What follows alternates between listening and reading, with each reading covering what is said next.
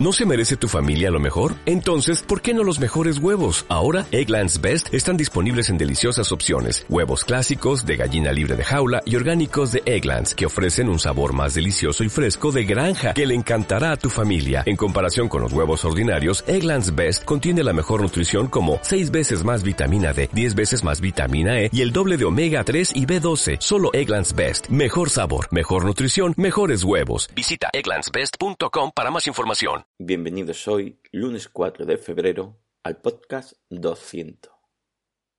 Diferencia entre relajación mental y la meditación. Calmar la mente.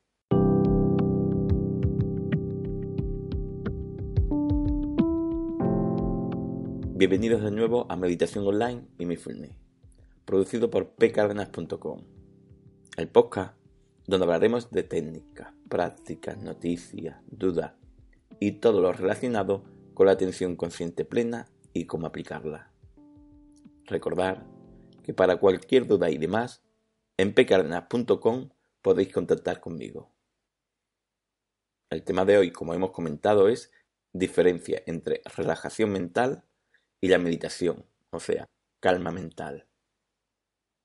Hoy hablaremos de dos términos diferentes, aunque a veces puede pensarse que son parecidos e incluso pensar que uno es para conseguir el otro, o sea, que se hace meditación para conseguir la relajación mental. Sé que aún existe algunas dudas porque algunas personas tienden a pensar que la función de la meditación, la finalidad de esta, es relajar la mente. Y en cierta manera pueden llevar algo de razón según el punto de vista de cada uno, claro está. ¿Qué quiero decir con esto? Que si tienes ansiedad, depresión, estrés, etc., y piensas que quieres hacer esto porque hayas escuchado hablar de ello o hayas empezado a realizarla hace poco, puedes pensar que lo que hace la meditación es relajarte la mente. O sea, dejar todos estos pensamientos incesantes y molestos y pasar a reducirlos con lo que ante esta bajada de pensamiento e inquietud mental, puedes pensar que esto lo que hace es relajar la mente. Pero esto no es así exactamente. Bueno, para que no nos liemos, prefiero definirlo un poco. Sé que muchos a esto le pueden llamar relajar la mente. Pero para no entrar en debate que si esta definición para mí es relajar la mente o no, lo que haré será definir lo que, en mi opinión, es relajar la mente y calmar la mente. 1. Relajar la mente. Relajación mental. Aquí podemos entender cómo pensar en cosas que nos relajan mentalmente. Imaginamos una playa, un bosque, haciendo lo que nos guste o disfrutándolo. En sí, esto es un ejercicio de relajación mental. No tiene en sí un enfoque consistente en una cosa, sino la función que tiene es que utilice la imaginación para provocar un disfrute, una sensación de paz o de gozo. De hecho, existen meditaciones de este tipo, incluso otras técnicas que también son utilizadas para relajar la mente. De hecho, al diferenciar yo una de otra no significa que no sean correctas, sino que todo depende de para qué quieras utilizarlas. Estas técnicas de relajación mental también son buenas, pero lo que hay que diferenciar es la utilidad que le damos a cada una sobre todo para que tengas claro cuál es tu objetivo y qué meditación debo utilizar para conseguir aquello que quiero. Incluso diríamos que mediante esta relajación mental bien realizada, en la que mentalmente te vas a esa playa disfrutando o acostado en el campo escuchando el sonido del río, de los pájaros, etc., conseguirás con esa intensidad de disfrute que tu mente tenga menos pensamiento o incluso que no aparezca con lo que, en este caso, no aprenderemos a gestionar esos pensamientos, pero al menos desaparecerán por un rato. 2. Calmar la mente. Mi opinión sobre ella es que aquí lo que trabajamos es un enfoque sobre algo en concreto. La respiración es lo más habitual. En diferencia de la relajación mental que utiliza estar imaginando cosas una detrás de otra para provocar ese disfrute. En la atención consciente a la respiración, no se gestiona la mente para sentir ese disfrute, paz y demás.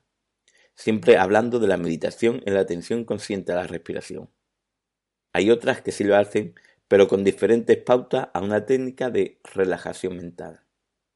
Pues lo que comentaba, una de sus diferencias es que utiliza un solo foco de atención donde posar la atención de la mente y no una película mental para provocar un sentimiento. Otra de las cosas que tiene es que practicamos el ser consciente. Y lo practicamos para darnos cuenta de las cosas, quiero decir con esto, emociones, sensaciones, pensamientos, pero no solo para ser consciente de que se producen, sino para gestionarlo. Lo que ayuda, con el tiempo y la práctica, a que esos pensamientos, emociones, estados mentales vayan reduciendo, suavizando e incluso algunos diluyéndose. Sin en cambio, en una relajación mental, durante el tiempo de la práctica alimenta un bienestar y eso también es bueno. Pero los problemas, pensamientos, sensaciones, preocupaciones, etc., siguen estando en tu mente igualmente, un día detrás de otro, sin que disminuya, porque no lo gestionamos.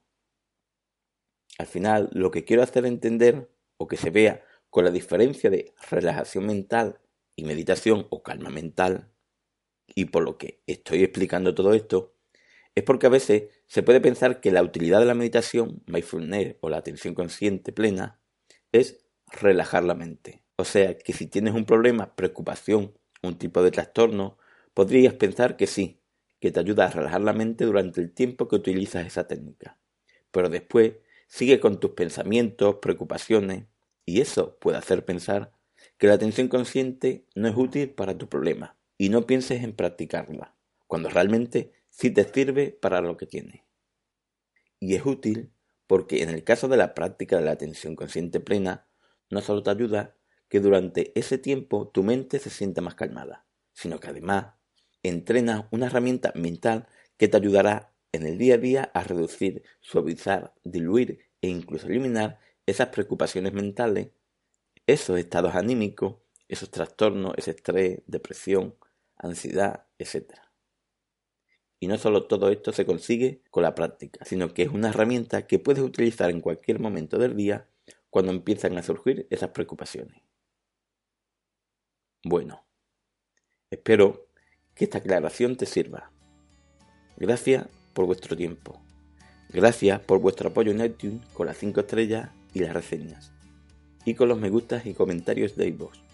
Gracias por estar ahí. Gracias.